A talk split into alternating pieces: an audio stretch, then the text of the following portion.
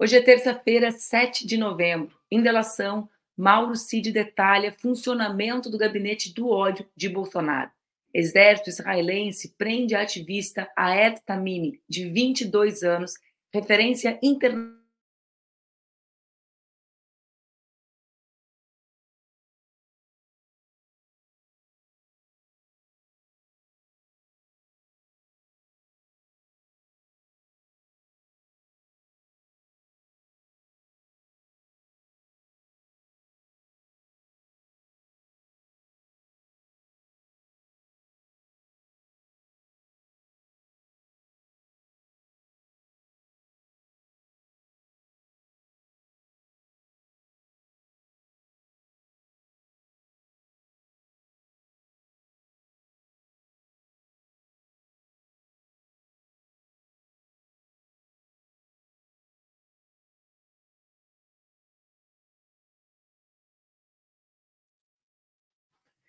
Bom, a gente voltou no ar. Vou fazer a abertura de novo, sei lá o que aconteceu, né, pessoal? A gente fica batendo papo no bastidor do Expresso, a internet bombando, entrei no ar, ela foi derrubada exatamente na hora que eu pedia para vocês separarem o cafezinho, porque nesse 7 de novembro está começando mais um Expresso com a Manu. Bora de vinheta, Laila?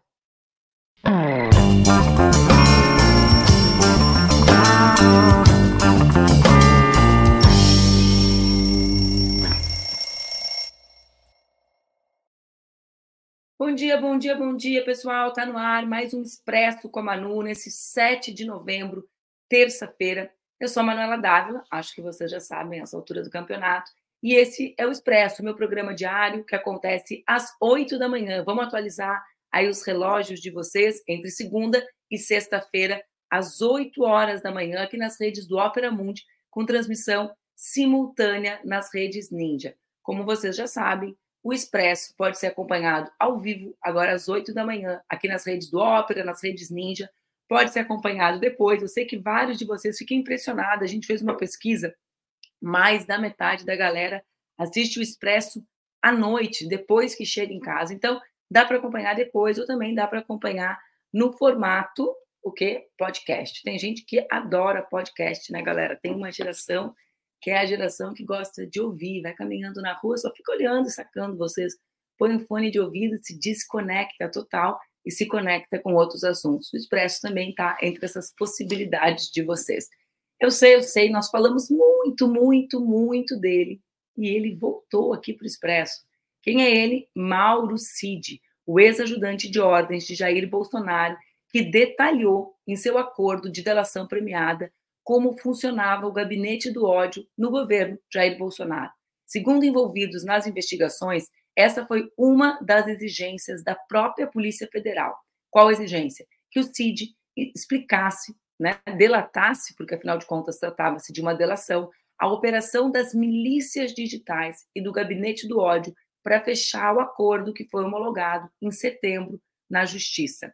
Na delação, Cid detalhou o papel de cada ex-assessor de Bolsonaro no Palácio do Planalto, como cada, um atuava direta ou indiretamente na estratégia de comunicação digital do gabinete do ódio. Esse gabinete paralelo, que a gente sabe muito bem como atua, diversas vezes a gente conversou aqui no Expresso como se organizam esses espaços que propagam desinformação, que distribuem desinformação, que fazem com que uh, uh, conteúdos falsos e motivados por ódio, por preconceito, circulem ou circulassem com mais intensidade, ainda circulam no nosso país. Esses gabinetes trabalham com a disseminação, como eu estou dizendo, de notícias falsas e ataques a desafetos de Bolsonaro, como disse Cid, os ministros do Supremo Tribunal Federal. Mauro Cid disse ainda que sabe a respeito da relação dos membros desse grupo com os integrantes do clã Bolsonaro.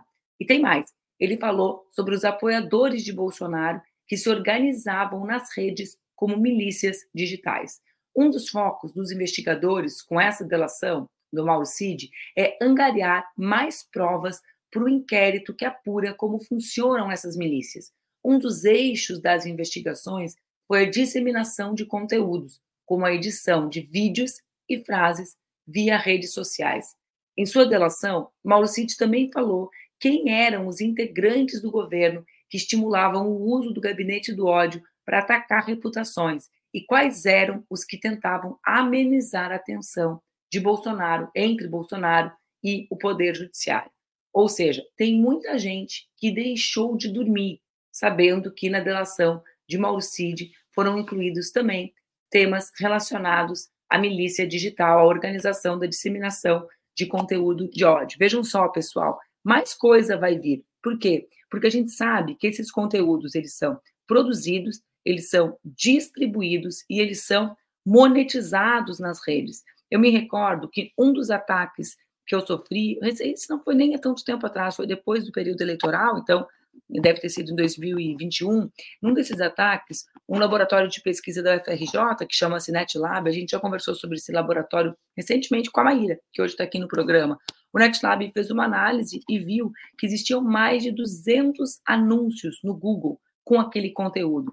Anúncios de contas pequenas, ou seja, existia uma organização piramidal, né, de distribuição do conteúdo. Eles produziam em cima e lançavam de maneira muito descentralizada para baixo, com anúncios que nem tinham tanto valor financeiro, tinham muita capilaridade. O valor financeiro desses anúncios estava no acumulado. Imagine, 200 anúncios com 3 mil reais. Né? Ninguém não chama a atenção de alguém um anúncio de 3 mil reais. Mas imagine 200 vereadores num único estado tratando disso com públicos muito microsegmentados. Vocês sabem, nas redes, uma das coisas que tem mais valor é a microsegmentação do público. Alguém que fala exatamente para pessoas daquela cidade. Então, muitas vezes, um vereador de uma pequena cidade, vamos dizer, um vereador da cidade de Alvorada, no Rio Grande do Sul, que eu estava lendo uma coisa sobre Alvorada agora há pouco. Uh, um vereador de Alvorada, que não é nem tão pequeno assim, é uma cidade da região metropolitana, ele pode conseguir se comunicar com a cidade de Alvorada mais do que um mega perfil, como o perfil do presidente Lula. Então, é uma estratégia muito bem construída. Eu aposto que muitas casas vão cair, mais do que a casa do Carluxo, né? mais do que a casa do clã Bolsonaro, também vão aparecer aí pessoas que financiaram essa monetização, essa distribuição do conteúdo da, uh, produzido por essa milícia digital dentro do governo Bolsonaro. Eu vou tomar meu cafezinho, já que eu não como pipoca, e vou ficar tomando cafezinho e esperando o, o dia chegar. Quero dizer para vocês que, em particular, essa delação das milícias, pessoalmente, me deixa bastante satisfeita. Estou esperando, estou esperando. Vamos lá, gente. Como todos os dias, mais um capítulo né, da ofensiva de Israel sobre a faixa de Gaza, sobre a população palestina. Ontem, o exército israelense prendeu a ativista Aed Tamimi, de 22 anos, referência internacional da causa palestina. Ela estava em casa, e a casa dela não era em Gaza, era na Cisjordânia. Aí está ela, com todo esse olhar de força, né? ela tem uma imagem muito forte. Em declaração, a agência de notícias France Press um porta-voz do exército israelense declarou que a ETS é suspeita de incitamento à violência de atividades terroristas e foi detida na cidade de Nabi Saleh. Tamimi foi transferida para a custódia das forças de segurança israelenses para ser interrogada. Ao ser questionado pelo motivo da prisão, um dos porta-vozes do Serviço de Segurança compartilhou uma publicação atribuída a Aed. No texto, ela teria supostamente pedido o massacre de israelenses em todas as cidades da Cisjordânia. Em declaração à France Press, Narim Tamimi, mãe da ativista, negou que a filha tenha feito essas postagens de incitação ao terrorismo. Eles, diz a mãe, eles acusam de ter publicado uma mensagem que incita a violência, mas ela não a escreveu. Há dezenas de contas nas redes sociais com a foto de Aed, mas com as quais ela não tem vínculo. Quando a Eds tenta abrir uma conta, ela é bloqueada imediatamente. Gente, isso é algo que tem. Vejam só, é, eu não é óbvio, né? Nós estamos acompanhando. Não, não tem como dizer que nós vivemos esse período das guerras uh, sem as redes sociais, até porque no último período, nos últimos 20 anos, que é o período de ascensão uh, das redes, né, na palma da mão, com a, com a internet uh, mais, mais acessível, com os smartphones, Nesse, nesses últimos 20 anos, nós vimos muitas ofensivas militares, né? Vimos o Iraque, vimos o Afeganistão, vimos uh, o tema todo da Ucrânia, mas essa é a primeira guerra que o tema das redes, o impacto das redes, ganha esse contorno tão grande. Vejam só, a prisão é justificada a partir de postagens que são falsas. Eu, e eu, eu quero dizer para vocês que me recordo das vezes que eu fui uh, acionada pelo Ministério Público Federal por postagens falsas. Então, eu, a Lola Aranovic, muitos brasileiros, claro que numa proporção completamente diferente. Eu só quero dizer para vocês que isso não é uma novidade, né? O uso de coisas que são contra a pessoa para que, ao fim, o Estado responsabilize a pessoa por aquilo que ela está sendo vítima. Então, vocês vejam, Israel utiliza as redes, né, essas narrativas relacionadas aos perfis falsos nas redes, para prender uma ativista que se joga na causa de defesa da Palestina e que luta pelo fim do genocídio do seu povo. É, é, é, é a primeira vez que todos esses elementos né, das redes, da disputa de imagens, etc., ganha a dimensão que tem atualmente. Tamini, e sua família são conhecidos por liderar a resistência não violenta em Nabi Saleh, região de Ramallah. Aos 14 anos, Tamini ganhou destaque ao ser filmada brigando com um soldado israelense para impedir a detenção do seu irmão mais novo. Vou pedir para a Laila passar essas imagens, porque essas imagens tornaram-se conhecidas, né? Justamente pela força, né? Com que uma criança, ainda uma criança com 14 anos, enfrenta um soldado que representa um Estado que ocupa a região em que o seu povo vive. Em 2017, com 16 anos, ela deu um tapa em um soldado israelense no quintal de casa, foi presa e ficou oito meses na prisão, saindo somente na metade de 2018. A coragem, a resistência e a luta da Tamini são um símbolo da luta palestina contra o apartheid de Israel. Eu não me lembro se a gente tem o vídeo da prisão, porque a gente conseguiu acessar ele ontem, Lulu. Não sei se a gente tem ele aí. Se tiver, acho que a gente pode passar para que a turma tenha acesso. Enquanto isso, eu vou. Bom, estava muito ruim a qualidade, não está à altura do nosso programa, a qualidade das imagens. É um problema, gente, porque a gente eh, consegue as imagens muitas vezes que circulam, mas para ter qualidade, para exibir para vocês, elas precisam ser melhores. Mas vocês conseguem acessar tranquilamente na internet as imagens uh, da prisão dela, demonstrando esse caráter persecutório do Estado de Israel contra as lideranças, muitas meninas, né? As meninas que sobrevivem, porque, como nós sabemos, a cada 10 minutos, uma criança palestina está sendo morta. Talvez esse seja o relógio, né? Que nós tenhamos que acionar nas nossas mentes, nas nossas vidas, para lutar pelo cessar-fogo imediato na região de Gaza. Bom, falando em territórios, né, com conflitos, Zelensky uh, disse que não vai ter eleição na Ucrânia. Em um discurso à nação ucraniana na, na segunda-feira, ele descartou realizar eleições enquanto durar a guerra. O mandato dele acaba no dia 31 de março de 2024. E segundo ele próprio, é preciso evitar tudo que envolva a divisão política, porque a prioridade agora é defender o país. Durante o período da guerra com a Rússia, a Ucrânia está sob a lei marcial, que veta a sucessão, é a lei que veta a sucessão durante os conflitos. Os militares ucranianos já defendiam a suspensão das eleições presidenciais diante da dificuldade de garantir a segurança em plena guerra, assim como possibilitar que soldados, refugiados e pessoas deslocadas internamente pudessem votar. Eu quero chamar para conversar comigo a Maíra Cota, cheia de assuntos, Maíra. Eu ia exibir ainda o vídeo, não sei se vocês viram, da Oi, Maíra, essa vista Oi, de São Paulo. Bom dia. Nem parece a capital que tem gente 60 horas sem luz, né, Maíra? As consequências da privatização em São Paulo, né? Estamos vendo bem de perto, né, o que acontece. É, já fica aí nessa discussão de outras uh, privatizações, né, que estão aí no, planejadas para acontecer. É, eu estava vendo, gente, eu estava brincando contigo antes, né? Porque antes do programa entrar no ar, a internet estava funcionando, gente, né? Entrou no ar, a internet deu problema. Mas estava falando com a, com a Maíra, uh, ironicamente, né? A gente olha a vista de, da, da Maíra em São Paulo, que podia ser qualquer grande cidade do mundo, e nesse momento, milhares de pessoas não conseguem luz, não conseguem internet diante de um governo impassível, né? Porque se movimentar, no caso do Tarcísio, é enfrentar o interesse das empresas que sustentam o seu governo, né? E que podem ser as próximas, como tu disse, ah, interessadas na privatização do metrô, da Sabesp, né? Então, aliás, vocês podem ver, a gente fez um programa muito legal com a presidenta do Sindicato dos Metroviários, com a Camila aqui discutindo essa unidade das trabalhadoras, dos trabalhadores contra as privatizações em São Paulo. Mas o mundo, né, Maíra? O mundo acorda cada dia com novas marcas horrorosas da dimensão da guerra, né? Não tem aqui no Expresso a gente fica buscando assunto, né? Mas na prática qualquer assunto parece irrelevante diante do que a gente está assistindo ao vivo, né?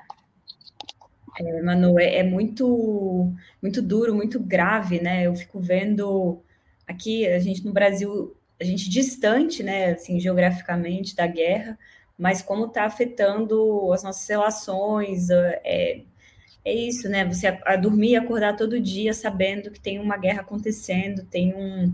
É, já estão, inclusive, a gente já escuta lideranças importantes falando em genocídio né, do povo palestino. É, estamos, assim, sendo testemunhas é, de um, crimes contra a humanidade muito graves, né? Que ainda serão lembrados.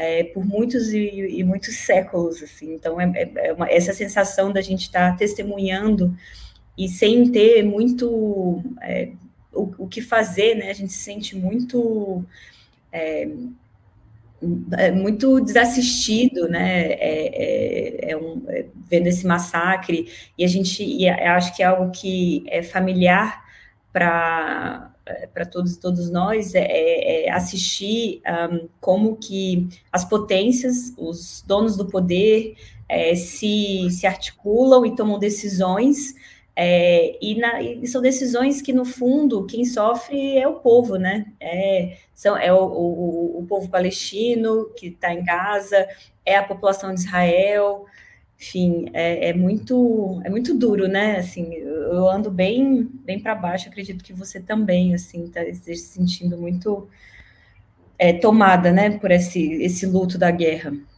E sabe que eu, eu, eu hoje dormi mal e acordei, né? Aqui são seis agora, né? Aí eu acordei ali pelas quatro e fiquei lendo uh, uns comentários das pessoas que moderam conteúdos nas redes, porque vê, a gente tenta desmembrar os conteúdos, mas na prática a gente está sempre falando das grandes disputas geopolíticas, né, Maíra? Porque a gente falou do gabinete do ódio do Bolsonaro, que é, na prática, a construção de um método, né, que contou com suporte internacional. A gente vê, por exemplo, o Bolsonaro tinha muito equipamento, antes ainda de 18, trazido de Israel, equipamento, uhum. né? A gente lembra disso? Né? Uhum. Exatamente. Então, vê bem, aí a gente tem isso. A gente fala sobre a Ucrânia, né, que tem relação com a ofensiva militar norte-americana naquela região. Por quê? Porque depois de instalado o conflito, as atenções, as lentes do mundo viram as, são as lentes entre o Putin, Rússia e Ucrânia. Mas na prática, esse conflito militar é um conflito militar. Tem a história dos dois países, né? Tem a questão histórica de Rússia e Ucrânia, mas ele acontece marcado pela ofensiva militar norte-americana comandando a OTAN. Então, a gente, se a gente fecha os olhos e pensa fragmentadamente, parece que são conflitos desassociados, mas na uhum. prática são todos temas relacionados, né? E eu, e eu fico, tu falou desse desânimo, né? A, a moderadora de conteúdo dizia isso, olha, não tem mais como, entende? Porque eu passo o dia checando imagem de criança tendo ataque de ansiedade porque está vendo a mãe ser atacada, né? Ou porque viu bomba, porque viu bomba. Então, como como será esse mundo daqui para frente, né? O mundo dos refugiados, o mundo dos refugiados de guerra que já existem aos montes, né? E, e um mundo, como tu diz, em que o Biden liga para o primeiro-ministro de Israel para reforçar a, o apoio incondicional a esse direito de defesa, né? Também, eu também vi um uhum. meme, um meme não engraçado, né? Mas perguntando se era, era bom, qual é o maior case? Acho que era meme da turma da comunicação, que a turma deve circular. Qual é o maior caso de rebranding que você conhece? Aí a pessoa respondia, ah, uh, genocídio, chamar de, chamar de direito de defesa genocídio, né? Então, uhum. uh, tudo isso acontecendo, digamos, ao vivo, que, e desanima mesmo, né, Maíra? Porque porque são poucos espaços internacionais, ver a ONU completamente esvaziada, tanto que o papel do Brasil também é relativo a isso, né? A perspectiva uhum. do Trump ganhar, que é uma coisa que eu queria falar contigo, né? Por quê? É. Porque é. nesse sistema bipartidário americano as pessoas não têm onde se engajar. É. Né? É, e tem uma algo que é muito enfim, é surpreendente mesmo é, como que é, hoje nos Estados Unidos a gente está vendo muito apoio, é, muita crítica a Israel, na verdade, né? Muito apoio aos palestinos, muita crítica que Israel vem fazendo na região. É, e isso é uma novidade, né? Isso é uma, uma grande novidade, assim, essa postura é, imperialista é, bélica, né, estadunidense, típica né, de, de, império, ela vem sendo cada vez mais e mais contestada, especialmente pelos jovens. Né? Então, é, a gente vê muita. Bom, você está né, em Nova York, você está tendo muita manifestação é, pró-Palestina, muitas uh, vozes, né, até inclusive. Dos judeus progressistas, né, é, é, é, vocalizando sua crítica. Isso é um, assim, uma grande novidade. Eu acho que é, eu até vi alguém falando que tá, parecia que estava vivendo um momento exatamente igual ao pós 11 de setembro. Mas é, a gente tem que pensar que o 11, hoje a, a, os jovens que vão, tão, vão votar pela primeira vez nos Estados Unidos nas próximas eleições, eles nem estavam vivos, né? Eles nem eram nascidos quando o 11 de setembro aconteceu. Então, é, é uma geração que, eu, que me parece que essa linguagem é, imperialista de defesa do, do país e Estados Unidos número um, potência, já não tem mais o mesmo efeito político, já não mobiliza mais, ao contrário, né, causa é, um repúdio, uma vergonha, né, eu, eu, dei aula nos Estados Unidos, interagia muito com jovens, claro, assim, numa um grupo muito específico, né, de jovens progressistas tal, mas é, eu lembro muito deles falarem assim, nossa, às vezes eu tenho muita vergonha de ser é, é, estadunidense, porque essa linguagem, essa retórica de império, bélica, é, realmente, assim, tem tanto, tem tanto problema para resolver internamente, a gente está tá com, é, a gente estava falando isso antes, né, do programa começar, está com o mundo acabando é, e tendo que, enfim, né, lidar com, com essa soberba é, imperialista aí, de, que ainda é um refluxo é, da Guerra Fria, né? No fundo é isso, assim, quando a gente vê as potências se, se, é, se posicionando, a gente não superou o paradigma da Guerra Fria entre as potências, mas o povo, as pessoas, né, assim, estão com outras agendas, estão com outras preocupações, estão com outro tipo de sensibilidade. E eu não sei, assim, mano, se tem a ver também com uma geração que já tá, já foi letrada nas redes sociais. Estava pensando sobre isso, assim, quando você falava do Mauricídio, eu não sei, assim, se, se a gente tem uma juventude que vai ser mais, é, é, não sei, mais protegida ou mais é, esperta mesmo em relação à disseminação de fake news, a esse tipo de conteúdo, já aprendeu a, a usar melhor as redes sociais, Talvez. Sabe que eu assim. tenho, tenho estudado muito isso, né? Esse não é o tema do meu doutorado, mas acaba que a gente vai lendo, lendo, lendo, lendo, lendo, e acaba sempre passando por temas próximos, né? E, e, acho que tem várias formulações interessantes sobre isso, né, Maíra? Tem um pouco, porque aqui a gente acaba sempre dando destaque para o caráter, para o resultado da não regulação da internet, porque significa economicamente esse grande negócio, né? E o que significa uh, como ameaça, inclusive, a democracia, a vida dos povos, agora, bom, a prisão da Tamini é justificada a partir de um conteúdo falso, né? Então, tem toda, eh, todos esses impactos da não regulação, da não responsabilização, o gabinete do ódio tem a ver com isso. Mas existe um outro debate que muitas vezes fica minimizado pela gravidade do primeiro, que é uh, como se formam, por exemplo, os contrapúblicos, os públicos que se organizam e que a gente viu existir nesse período. É inegável que na última década teve muita mobilização social diferente né? Às vezes tiro curto, né? Organiza, reage, né? E não tem capacidade organizacional. É uma outra reflexão. Quem organiza tem que pensar por que, que não consegue organizar, né? E não pegar a fagulha da luta e querer apagar. Tem e tem o debate também sobre como na prática a juventude ou quem consome, consome mais internet é quem é mais letrado para combater ou para ter noção sobre o conteúdo falso. Por quê? Uhum. Porque várias vezes a gente fala assim, ah, parece que uh, o uso da internet é que faz as pessoas acreditarem na desinformação e etc. E na prática, o que as pesquisas vão mostrando é que as pessoas mais idosas, as pessoas que não são, portanto, usuários nativos, né, como a gente chama quem já nasceu usando, são aquelas mais propensas a não compreender o mecanismo e acreditar naquilo que é falso. Uhum. Né? Então, uh, sim, então eu acho que existe um pouco isso que tu está dizendo. Mas eu acho que exi também existe, né, Maíra? A gente está vendo o fechamento de um ciclo da geopolítica mundial. E assistir uhum. isso ao vivo é muito louco, porque nós, nós, eu tenho 42, né? Tu é mais jovem, mas eu já eu não tenho lembrança viva do período da Guerra Fria, né? Toda a minha vida jovem é vivendo as consequências da queda do muro de Berlim, né? Do mundo unipolar. Né? O que, que a gente debatia, né? Mundo história, bipolar, né? É, aula de história, né? É. Né? Mundo bipolar. Às vezes eu tento explicar para a Laura umas coisas de história e tento falar por da Guerra da Coreia, né? Aí ela, tá, mas como assim? Que, mundo era esse? Eu, bah, né? Tá muito lá atrás já do ponto de vista da vida geracional, né? Então, a gente teve mundo bipolar, mundo unipolar, e agora, 30 anos depois, a gente vê o encerramento desse mundo, né? Com o surgimento do, uh, da, da China como megapotência e o enfraquecimento do império. Então, a gente está vendo um império ruir.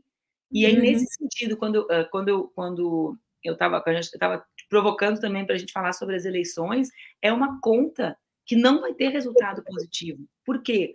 Porque se o único caminho para a juventude, para os latinos, para os negros, ou seja, para, uh, os trabalhadores norte-americanos se engajarem, é o Partido Democrata, se no Partido Democrata até o Bernie Sanders, né, que é um homem é. de esquerda, que está ali, digamos assim, como convidado, né, não como é. militante, se até ele é a favor ou é contra o cessar-fogo, é a favor né, do direito de defesa, entre aspas, de Israel, não resta alternativa na instituição, é. na institucionalidade. Olha que loucura!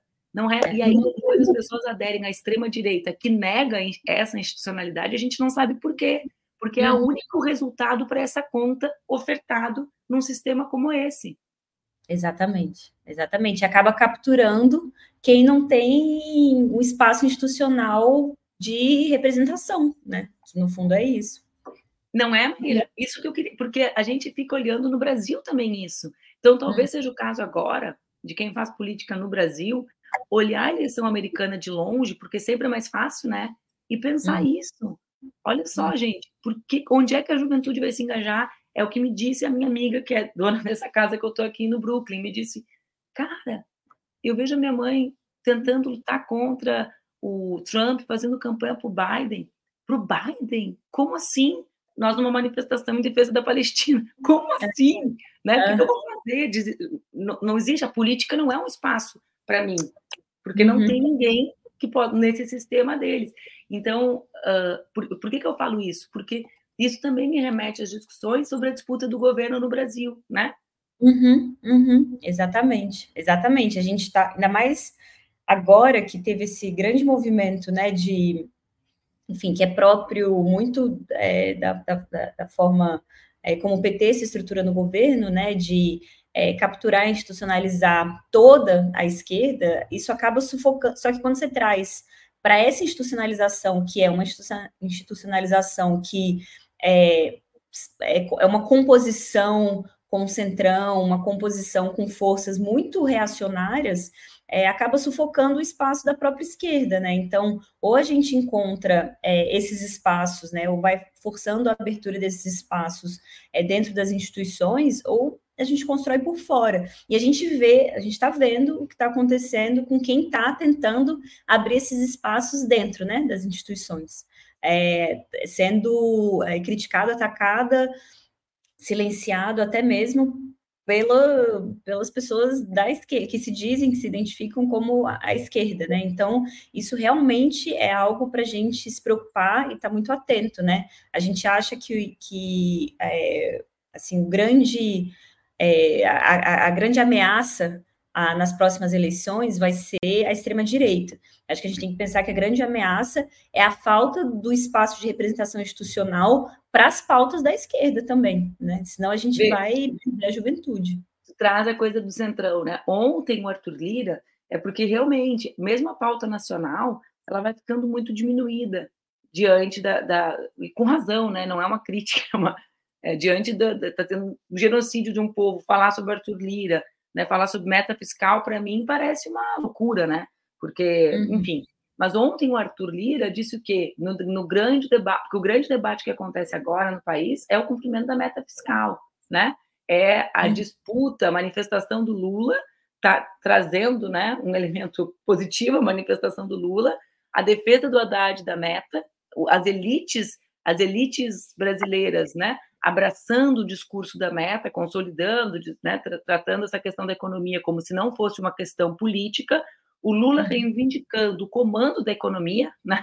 ou seja, a economia é política, né? e o povo uhum. precisa caber dentro dela, e o Arthur Lira representando essas elites que não gostam de ser confundidas com o centrão, que gostam de parecer mais bonitinhas, mas que na prática são quem sustentam o centrão, dizendo o seguinte, Maíra, se não cumprir a meta, o governo sofrerá as consequências da lei. E o que, que ele diz? As sanções pelo não cumprimento do déficit em 24 estão previstas no novo marco fiscal. Ou seja, colocando não só, não só, Maíra, a, o governo nas votações do dia a dia na faca com as emendas, colocando a política que pode sustentar políticas de investimento social, pra, vamos, vamos, chamar de investimento social todo o investimento público, né? Uhum, Porque uhum. é, é, o que pode garantir algum resultado para a população. Então, o Centrão rep representando os interesses da elite financeira.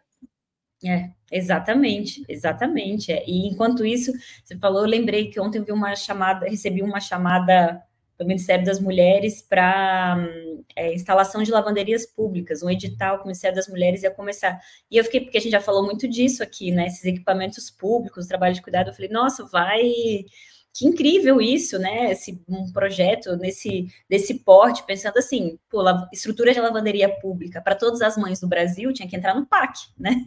Exatamente. É, vi, vi, do Ministério das Mulheres e era isso, era, acho que era 22 milhões de reais. Eu falei, pô, gente, aí é isso, né? Não tem 22 milhões, é, é algo que não dá nem para começar a, a né, dentro do é, desses todos os bilhões que estão sendo discutidos é, para projetos de infraestrutura e nesse momento de negociação, tem tanta força para negociar tantos interesses, né? Mas os nossos ali sempre ficam é, de, segundo, terceiro, quarto, quinto, sexto plano. O pessoal fica bravo comigo porque tem consulta pública aberta sobre cuidados, né? E eu acho hum. massa que tenha. Só que objetivamente para o PAC não tem, né? Porque todo mundo concorda que para movimentar a economia precisa de investimento público. Só que hum. o lugar que o investimento público é feito, né, só em infraestrutura física e não em infraestrutura humana. Então, quando, quando a gente está falando da garantia de geração de emprego, né, que desonera as mulheres, ao tema da redação do Enem, do trabalho de cuidados, com as crianças e com os idosos, porque o Brasil está ficando velho, nos aponta o censo, né? e ainda não uhum. resolveu o problema antigo, que é o problema de cuidados infantil. Aí, quando é uhum. isso, aí tem consulta pública. Eu falei, não, eu quero que as mulheres sejam tratadas que nem PAC, eu quero PAC de cuidados. Exatamente. É urgente. Do cuidado, PAC, exatamente. PAC, PAC dos cuidados, porque é lindo, é lindo ter debate, gente. Só que a gente já debate isso entre nós há muito tempo, né? Então, a gente já tem a solução. É, então, exatamente, sabe? É, é, massa, é massa ter debate. Só que sinceramente, né, o, o, o PAC da, da, de, de moradia, o PAC de estrada, não tem esse tipo de debate público, porque é um investimento massivo. Então, também uh, é, é, bom a gente pensar. Eu vou tentar organizar um programa aqui, Maíra, só para debater esse tema da polêmica do governo, porque também a dimensão que o debate da economia ganha é sempre muito pequeno. Por quê?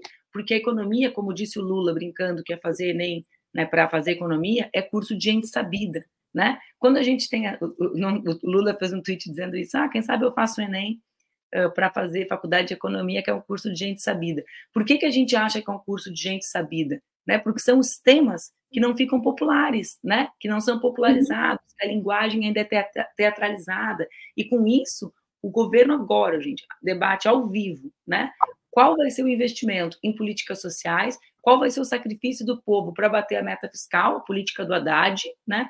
tem uh, uma, uma defesa, uma ameaça, né, dos setores do centrão com a elite financeira ao a política que o Lula defende, ou seja, não é possível, é preciso garantir investimento público, é preciso garantir, e a gente faz de conta que não tem que não tem debate nenhum, faz de conta no sentido de que, bom, esse não é o debate mais relevante.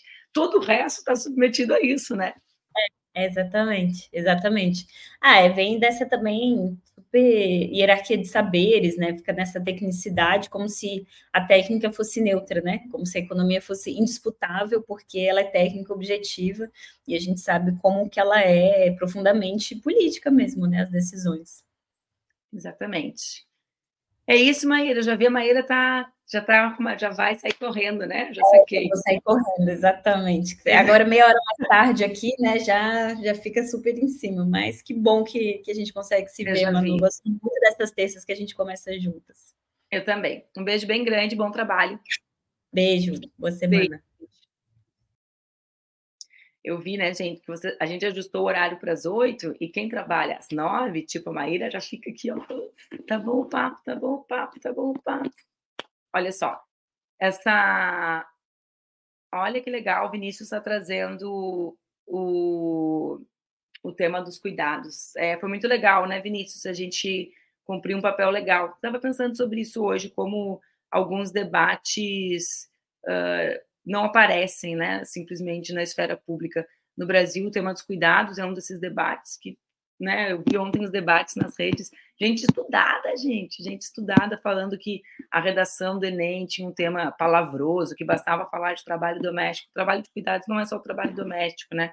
Ou então dizendo assim, ah, tenho 40 graduados que não saberiam escrever sobre o tema. Tantan, mostrando que não adianta estudar às vezes, né, galera? Vocês estudam às vezes e continuam sem saber as coisas mais importantes, tá vendo? Tem que estudar mais, tem que observar a realidade, não adianta só ler, tem que estar atento ao que acontece. Bom, a gente termina esse expresso lembrando a todas e todos vocês que o expresso agora acontece às 8 da manhã. Um beijo, até amanhã, quarta-feira.